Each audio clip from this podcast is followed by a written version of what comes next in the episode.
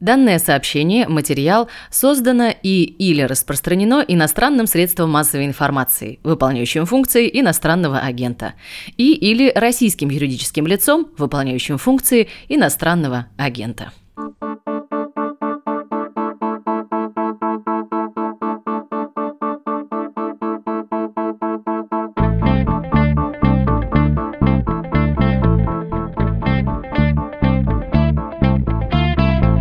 Здравствуйте, это подкаст «Медузы» под названием «Что случилось?». Он о новостях, которые долго остаются важными. Меня зовут Владислав Горин. Три месяца под арестом находится ютуб-блогер Юрий Хованский. Его обвиняют в оправдании терроризма, и речь идет о песне про Нордост, исполненной в стриме, где Хованский действительно был не самым приятным человеком. Недавно суд в Петербурге продлил арест Хованского. На его защиту встали многие коллеги, которые в том числе его не очень любят. Рискну сказать, что Хованского легко не любить, и если если вы видели его ролики, вы понимаете, о чем я. Если не видели, то по ходу дела мы это объясним. Ну так вот, легко не любить. И есть ощущение, что именно поэтому, потому что он не всем нравится, он и стал первым популярным блогером, миллион подписчиков, сотни тысяч просмотров даже у немудренных роликов, на котором удобно показать, что теперь можно, а что нельзя говорить в YouTube. При том, что эта видеоплатформа уже несколько лет является как вполне себе конкурентом телевидению в России. Сейчас обсудим все это с видеоблогером Дмитрием Лариным. Прежде чем начать этот эпизод объявления, 17 сентября в России начнется и 19 сентября закончится голосование в Госдуму. После закрытия участков в воскресенье вечером на YouTube-канале подкаста «Медузы» начнется стрим Константина Газа и Андрея Перцева. Подпишитесь на подкасты «Медузы» прямо сейчас, чтобы не пропустить. Готовьте вопросы Косте и Андрею. Я на этом стриме, если что, тоже буду, так что ваши вопросы обязательно им прочитаю и заставлю, чтобы они на них ответили. Расскажите о том, что стрим будет вашим родным, близким, близким, бывшим и нынешним женам и совершеннолетним детям. Ну а теперь разговор с Дмитрием Лариным о том, что бывает за всякие стримы на YouTube.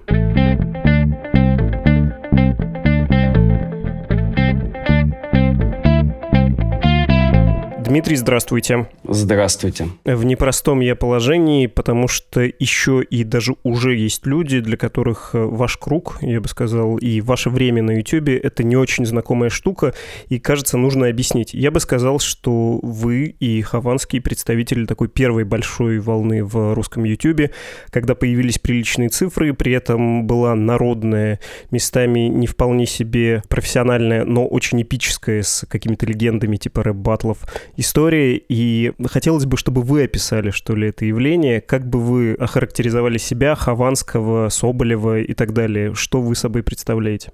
Ну, вы чуточку ошиблись. Представителем первой, совсем уж первой волны был Хованский, он зацепил первый век героев, золотой век, там, из разряда Мэдисон 100-500, This is хорошо, это был первый век героев русского ютуба. Хованский так в нее, значит, на последние месяцы, годы влетел. И я все-таки пришел позже. Я пришел в конце 2012 года, был 13-й практически. То есть я на второй волне. А Соболев, Рокомакафо, это уже проекты, которые видели уже референсы какие-то, потому что когда зарождался блогинг там времен Хованского, чуть позже моих времен, тогда было непонятно ничего. Это была новая сцена абсолютно. Это была контркультурная движуха, никаких Владов А4 никаких э, детских форматов не было. Порог входа в блогинг был достаточно высок. Чтобы вы понимали, чтобы начать снимать видео, я взял кредит на 12 тысяч рублей, чтобы купить свою камеру первую, и целый год выплачивал эти 12 тысяч рублей. Мы действительно не понимали тогда, что надо снимать, мы экспериментировали. Происходило разное, происходили разные форматы, кто-то ушел в обзоры. Обзор — это всегда работающая тема была. Кто-то ушел в экспериментальные какие-то штуки, в артхаус, то, с чего я начинал, например. Стендап, с чего начинал Хованский. Клипы появились значительно позже. Клипы появились после ну, так основательно появились после нашего конфликта с Соболевым. Произошел дис, потом клипы какие-то пошли, потом блогеры резко стали все музыкантами. Кому-то это помогло, кто-то, в общем-то, испортил себе карьеру. Я говорю сейчас не только о себе. Вот. Интересное было время, это была прямо сцена, потому что мы примерно знали, кто есть кто. Мы знали всех миллионников, они были там на пальцах одной руки. А сейчас тебе показывают там миллионник какого-нибудь человека. Ты такой, а кто это вообще такой? А я его знаю, а должен я его знать? Что это вообще. Вот, поэтому время было такое, да, время было интересное. И вот тогда мы с Хованским, собственно, залетели. Соболев был чуть позже. Но это была сцена прям. Сейчас это рынок, сейчас это телевизор. Да, и в романтические времена обычно появляются люди, которые раздвигают э, рамки свободы. Ну и вообще на новой площадке ты предельно свободен, и это, кажется, сейчас тоже аукается. Это, конечно, конечно. Я бы даже сказал, что время даже не 12 и 11 года, а время 5 лет назад, это еще одно время. То есть. И, наверное, как сказал, по-моему, Дима Быков, герои, они нужны во время войны, во время, значит, всяких экстремумов, а в мирное время они опасны. Вот. И, собственно, те вещи, которые мы доносили, скажем, 5 или 10 лет назад, конечно, они сейчас уже совершенно неприемлемы. Сейчас время стало более такое пластиковое, политкорректное. Ну, что ж, все идет своим чередом. Очень понятное ощущение, но при этом, конечно, вспоминаю я с удовольствием, когда смотрел как зритель на то, что вы делали. Тем не менее, рискнул по-стариковски тоже уточнить. Я вообще довольно пожилой человек, 83-го года рождения, чуть старше вас. Я помню еще тысячников в ЖЖ, когда это тоже было ценностью и, может быть, один из самых первых романтических периодов русского интернета. Давайте небольшое еще одно стариковское уточнение. Вы в каких отношениях э, с Хованским? Вы его поэтично точно назвали в одном из последних роликов лунным братом, но это именно поэзия, а проза жизни она какая? А проза жизни в том, что мы антагонисты. Мы очень сильно расходимся в очень многих вещах. Но, наверное, объединяет нас то, что мы, в общем-то, не глупые люди, и мы на своей волне, мы гнем свою линию до последнего. Это было и когда был успех, что у одного, что у другого, на определенных форматах, на определенных скандалах, так и в этапах полного проседания, там, забвения. То есть все это идет волнами, но если ты гнешь свою линию, ты остаешься самим собой. Так или иначе у тебя все получится. Вот э, если говорить про меня и Хованского, ну, у нас многие скандалы, в основном скандалы скандалы нас и, собственно, объединяют. Многие видели кадры, как приходят полицейские к Хованскому домой, и его задерживают как какого-то опасного преступника лицом в пол. Есть шутка Руслана Усачева, что я сейчас думаю, надо почаще... Прибраться бы, да. Мыть полы в квартире, а то вдруг придется это лицом почувствовать. И при этом Хованский там на оперативной съемке тоже раскаивается в том, что случилось. Хованский Юрий Михайлович, это из-за этой песни? Год рождения. 1990 Дядя сотрудник КОБРа имеешь? Нет, нет, нет, нет. Это меня предупреж... предупреждал Андрей. Это из-за... Молчать чисто формально, юридически дело выглядит так. Я процитирую тут э, текст э, заметки сайта Следственного комитета. По данным следствия, подозреваемый не позднее 3 июля 2020 года, находясь в квартире одного из домов по улице Пушкинской города Санкт-Петербурга, обращаясь к другим лицам с целью формирования идеологии терроризма, убежденности в ее привлекательности, осуществил выход в сеть интернет и исполнил песню, содержащую, согласно экспертному заключению, признаки публичных призывов к осуществлению террористической деятельности, публичное оправдание терроризма и его пропаганду, признаки угроз, унижений и применения насилия по отношению к группе лиц по признаку национальности, а также призывы и оправдание необходимости осуществления агрессивных, насильственных, жестоких действий, террористических актов, создающих опасность гибели людей. Конец цитаты. Ну, Дмитрий, благодаря вам известно, что все это не так. Ну, кроме того, что это написано страшно не по-русски, и время, и место, и даже участники этой истории, они немножко другие. Можете рассказать? Ну да, тут полное расхождение по что, где, когда, да, и потом впоследствии оказывается еще и кто, собственно, присутствовал при этих ужасных деяниях. Песню осуждаю, она совершенно неоправдываема. Это, наверное, какой-нибудь демон вселился в Хованского и надиктовал его. Ну, либо сам Хованский, в общем-то, есть такой демон, но суть остается следующей, что подмена временных рамок и достаточно жесткая привязка к статье. Прям жесткая, жесткая, жесткая с даже каким-то, я вот услышал сейчас в этой заметке, я не слышал, с каким-то даже эмоциональным окрасом. Что сказать? Подлог ошибка следствия, наверное. Ошибка следствия, будем так говорить. Подлог э, там Андрея Нефедова, если они опираются на материалы его показаний. Ну, то есть есть э, Нефедов, которого тоже задержали, и который дал показания про то, что был стрим не тогда, когда он был на самом деле, а спустя несколько лет, и когда по вашей версии на самом деле был стрим, и была вот эта песня про Нордост, когда Хованский это сказал, это было еще до того, как статья об оправдании терроризма появилась. Это важный момент. Как вы это узнали? Да, это даже не версия, это документально подтверждено. Если бы у нас следствие вообще судопроизводство могла нотариально заверять скриншоты, да, и нотариально заверять веб-архив, что есть базы, которые, в общем-то, не очень подменяют, то это, в общем, можно эмпирически проверить, когда был стрим Когда была песня, когда был кавер Андрея Нефедова на эту же песню. Ну, еще раз, давайте, я хотел бы некоторую ясность внести, думая о людях, которые, возможно, ни одной заметки про это не прочитали.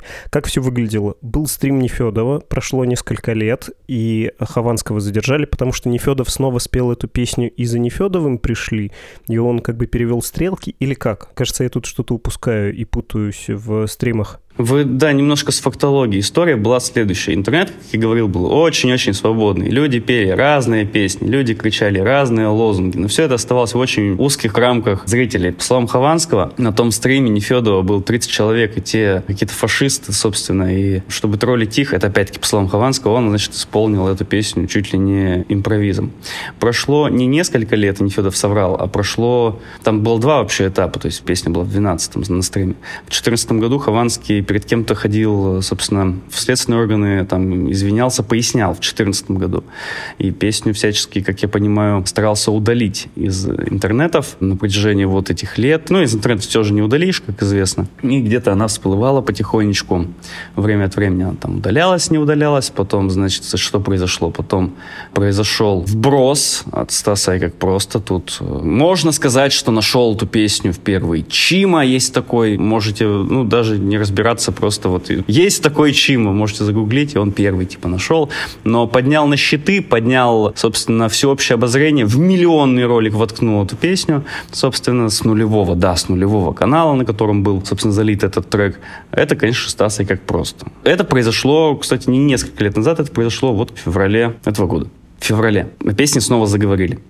Ну и события начали развиваться. Потом, собственно, взяли Хованского, взяли меня, взяли Нефедова, и Нефедов оклеветал Хованского.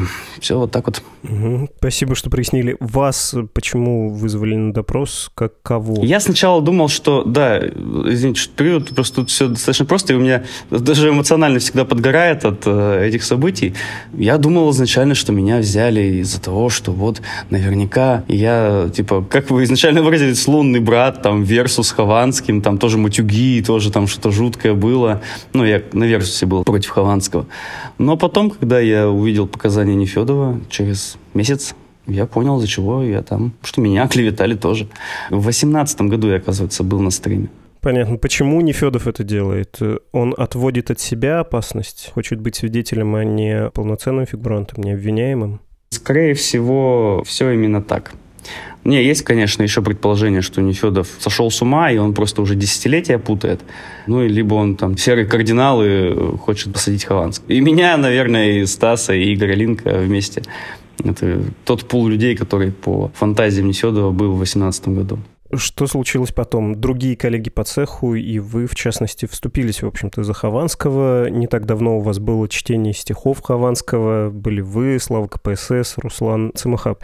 Я могу процитировать из одной заметки. Зачитали тексты песен Хованского «Любовь и дота», «Мое гэнгста», «Батя в здании», что само, конечно, по себе очень трогательно. Это очень трогательно. А как же рассеюшка? Вот. Это рассеюшка, хлебная корочка, первая ходочка. По-моему, замечательные и очень актуальные строки.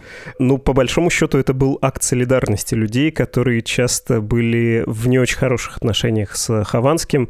Как это все сложилось? Как вы поняли, что нужно высказаться в поддержку этот ивент придумал Макс, Вес Рэп. И вот как мне предложили, я сказал, да, почему нет, классно. Как вам кажется, все происходящее — это часть какой-то компании? У меня есть немудреная мысль, она, наверное, лежит на поверхности и сразу приходит в голову, но ничего лучше я не придумал. Мне кажется, что с вашей волной, вы сказали, две волны было, ну, неважно, YouTube стал, конечно же, заменой телевидению, вы с Хованским, Соболевым и так далее, вплоть там до Дудя и до кого угодно, до сих пор олицетворяете вот это вполне себе телевидение новое, неподконтрольное. И вам, ну, то есть на самом деле всем участникам участникам этого процесса и зрителям необходимо объяснить, что теперь государство на вас тоже смотрит. И не надо тут забываться, говорить лишнего. Мы к вам можем прийти и лицом в пол положить. Выбрали для этого, причем не самого приятного, мягко скажем, но при этом достаточно популярного человека, Хованского. У вас какие соображения? Вы как на это все смотрите? Ну, дело в том, что намеки власть делает уже давно блогингу. И я это очень четко ощущаю, это и обсуждается уже на протяжении последних вот трех лет точно, как вот загремели выборы в 2018 году, и власть начала давать знать, что все не очень у вас хорошо, ребята, будет, если вы будете, собственно, открывать рот. Там и появились уже и кремлеботы у кого-то, значит, кому-то начали деранжирование делать, то есть, что ролики начинают набирать меньше, чем надо. Это дискуссионный, конечно, вопрос, вот последнее, но фидбэки, то есть я эмпирически это померил. Мы собрали форму репортов, и 20 тысяч человек нам подтвердило, что у определенных блогеров были странности на каналах. Это как раз-таки такие пассионарные блогеры были. Я не знаю, тут, э, если говорить о гипотезах, да, то там же еще какие-то квартиры появились, может быть, финансовое давление на Хованского. Но мне все-таки кажется, что ближе история именно вот с этой статьей, чтобы ничего подобного никогда не было, и вот показательная порка Хованского. Статья страшная, звучит страшно, списки экстремистов вообще лучше жизни не делает. Ну, то есть, когда Хованский выйдет, там у него наверняка будут какие-то проблемы, если его не оправдают, а процент оправдательных у нас приговоров понятно какой. Это ближе версия от меня. Я тогда не очень могу понять, если показательная порка, то почему Хованский? Вообще, это человек, с которым можно было договориться. Я бы даже сказал спец. Под выборы 18 года вы, конечно, помните этот ролик про секс, бухло, русский рэп, который на самом деле был призывом пойти на выборы президента. Свой выбор между ВК, Ютубом и Твиттером Свой взрослый выбор в конце марта на выборах Свой выбор в еде, шаурма или шаверма Одеть или надеть, тебе решать, что верно Хотя тут даже я, блядь, иногда путаюсь. Секс, бухло, русский рэп. Секс, бухло, русский рэп. Ну, в общем, он циник, и с ним вообще легко можно было. Вопрос денег там, скорее всего, он был одним из самых нещепетильных, ну, и остается людей. Почему с договороспособным надо так делать? А, вот что я сейчас вспомнил. Когда развивалось это дело, когда задержания происходили по делу Хованского, параллельно шел суд на ДФБК. И как это связано? Ну, как это связано? Отвод глаз. Это все шумиха, понимаете? То есть, на самом деле, если посмотреть на фактологию, то дело полностью крашится. Потому что тогда статьи не было. Что с Хованского взять? Ну, штраф ему влепить какой-нибудь там, не знаю, несколько миллионов. Да, Хованский лояльный был, он и в партии состоял, и там рекламировал выборы. Он не особенно принципиальный был. Но, как показывает практика, это не помогает. Дело в том, что на него еще очень много же поклепа было. То есть, когда поднял Бучу Стаса как просто, тогда подхватили эту инфу и люди Позднякова, мужское государство, началась травля, начались доносы, открытые призывы писать письмо на сайте МВД. То есть, это можно проверить, это все есть. Тут нельзя четко сказать, почему, но мне кажется, что это некоторая показательная история, особенно ввиду того, что вот много заявлений, и тут параллельно какие-то более серьезные дела, более взрослых э, дяденек, которые политикой занимаются. Ну, так или иначе, это может быть тоже связано с политикой вполне. Я не утверждаю это предположение. А как это вообще работает? Когда случается что-то такое, вы, например, начинаете больше следить за словами? Может быть, тут можно вспомнить и дело Соколовского, да, когда было дело об оскорблении чувств верующих, и, кажется, после этого РПЦ про нее шутить как-то многим резко расхотелось. Данил Поперечный в костюме священника или очень похожем костюме на костюм священника, кажется, больше не появлялся. На вас это срабатывает? Вы чувствуете, стоп, мне это не надо, я, пожалуй, это обойду? Ну, конечно. Даже знаете что, тут не особо интересно стало следить и шутить за церковью, потому что с ней все понятно, вот уже совершенно все понятно, и просто переливание пустого в порожнего, и все-таки... И люди у нас на самом деле, шкурка выделки не стоит, люди у нас не очень воспринимают такие штуки, в отличие от, например, западной комедии, где нормальным считается шутить про Бога и про проблемы церкви, да, известные.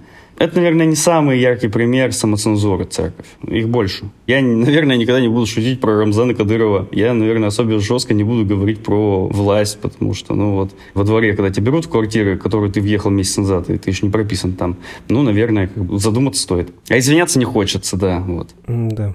Вы сказали про то, что власть давала сигналы YouTube-сообществу, как теперь надо.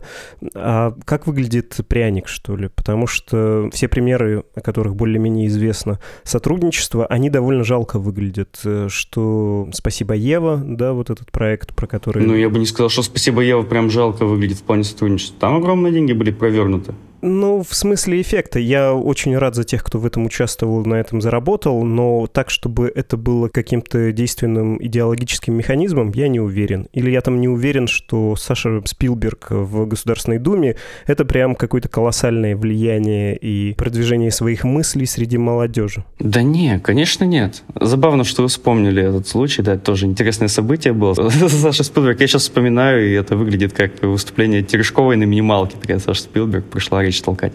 Это больше, чтобы денег заработать. Это не чтобы молодое поколение стало лояльно власти. Ну, то есть фактического какого-то сотрудничества и идеологической индоктринации ее не было, или любые эти попытки разбивались о коррупцию, о желании подрядчиков заработать? Да, конечно, заработать денег это в первую очередь. Все рекламные менеджеры практически из топовых компаний, они работают с властью, им норм. Ну и деньги в целом. Это очень сильный движитель в блогинге русском. У нас еще проблема, знаете, в чем? То есть, если бы блогеры в России зарабатывали бы столько же на партнерке AdSense, то есть на вот той рекламе, которую вы не можете прокрутить, да, как, например, западные коллеги, то, наверное, блогеры у нас не были бы так падки на всякие мрачные предложения пирамид, мошенников, опционов, кидал всяких, ну и власти, естественно, с их прикольными идеологическими историями. Всем до этих идеологических историй пофиг. Как зрителю, так и блогеру. Просто вопрос компромисса готов ли ты окунуться в эту канаву. Да, небольшое справочное пояснение. Если ты блогер, который делает контент в России, то тебе капает немножко денег от того, что YouTube показал рекламу, но это сильно меньше, чем то, что платят американскому блогеру. И тут не дело в размере аудитории, это именно политика компании. Что думаете про Рутюб и про, ну вот мы говорим с вами 16 сентября, нынче утром у нас блокировали Google Doc, про все-таки нельзя об этом не думать, возможную блокировку YouTube безрадостную. Ну и вспоминая кадры с Хованским про отъезд. Есть у вас мысль, что делать после апокалипсиса, если YouTube не будет, если не будет возможности говорить из России? Небольшое уточнение, не будет Ютуба в России или вообще в мире? Да, да, ну, будет сильно замедлен или фактически блокирован. Предложит российское государство идти на Рутюб. Но на данный момент я занимаюсь и музыкой тоже. То есть я бы просто акцентировал внимание на этом направлении. То есть снимал бы клипы. У меня клип хорошо получается снимать. Они там миллионы набирают. От 2 до 26, я думаю, как-то я, собственно, этими клипами стриминги своих песен потолкаю. Да? То есть я с партнерки музыкальной дистрибуции заработаю себе на хлеб. Другой вопрос, что насколько сильно будут закручены гайки, и проще, наверное, будет заниматься чем-то медийным в другой стороне. Но я пока что вот не в том состоянии, типа, бежать, бежать, нет. Пока для меня не прозвучал еще колокол, вот, поэтому у меня все норм. И если я никак не могу повлиять, собственно, на то, что YouTube заблокируют, как человек, да, как ремесленник, то что и беспокоиться. То есть работаем, пока работаем. Крякнет, и, собственно, двину куда-нибудь или найду другие способы. Понятно. Последний вопрос про Хованского, но не совсем про Хованского, по правде говоря, про Идрака Мирзализаде, которого из России выдворили за шутку про матрас обосранный, простите за выражение. Там случилось случилась интересная вещь. Многие комики, в том числе мейнстримные, поддержали Мирзализаде, хотя он в мире стендапа альтернативщик. Хованский, в общем, в этом широком кругу юмористов и людей, которые прославились благодаря YouTube, у которых точно невозможно себе представить, ну, даже на ТНТ, пожалуй, на ТНТ-4, канал, где все повторяют и есть шоу посмелей. Так вот, за него вступилось не очень большое количество людей. Где-то я встречал формулировку «старички YouTube». Ну, то есть и вы в том числе. Но не видно поддержки со стороны как раз-таки ютубного мейнстрима, не видно со стороны юмористов. Вам за это не обидно? И как вам кажется, почему люди не поддержали? Ну, кажется, это точно не из-за страха. Мне кажется, уже многие понимают, что вот один прецедент, вот второй прецедент, вот еще прецедент. Да боятся люди просто. Даже те люди, которые, собственно, были в непосредственной близости, там Кузьма, Юлик, они, ну, нет, они, конечно, высказывались, но Вообще заставлять человека что-то делать – это очень бессмысленная задача, но да, действительно поддержало не так много человек. Но, возможно, все еще изменится, потому что суд по существу еще не произошел. Суды были все по переносу. Вы сказали, что не прозвонил колокол для вас, а когда вам кажется, вы поймете, что вот ну, для меня прозвонил, и для многих других прозвонил, и надо выразить свою точку зрения намного более явно? Мне кажется, это все очень индивидуально. Вот для Камикадзе Ди, для Димы давным-давно прозвонил. Там для Игоря Линка, я так понимаю, тоже прозвонил. И замечательно. Люди устраивают свою жизнь в новых реалиях Европы. Кто-то уезжает в Азию. То есть направлений много. Возможности уехать, да, вообще полно. Особенно у меня сейчас спутник, привит. Это же вообще ну, столько возможностей дает. Прозвонит, я думаю, что я не буду озвучивать те критерии, которые мне скажут, что все, пора, типа. Но когда, собственно, чаша терпения будет переполнена, когда будет понятно, что ничего никак, да, в условиях сложившегося режима, кристаллизовавшуюся, тогда уже надо, да, типа чемоданы, это все распродать, гараж-сейл какой-нибудь, друзьям пораздавать вещи. Но пока такого вот нету. Естественно, в голове какие-то мысли держатся да, по этому поводу, но сейчас мне в России хорошо. Относительно, очень, очень относительно. Да, Россия прекрасна. Тут некоторые, некоторые обстоятельства мешают. Есть нюансы, как говорится. Да. Спасибо огромное, Дмитрий. До свидания, спасибо.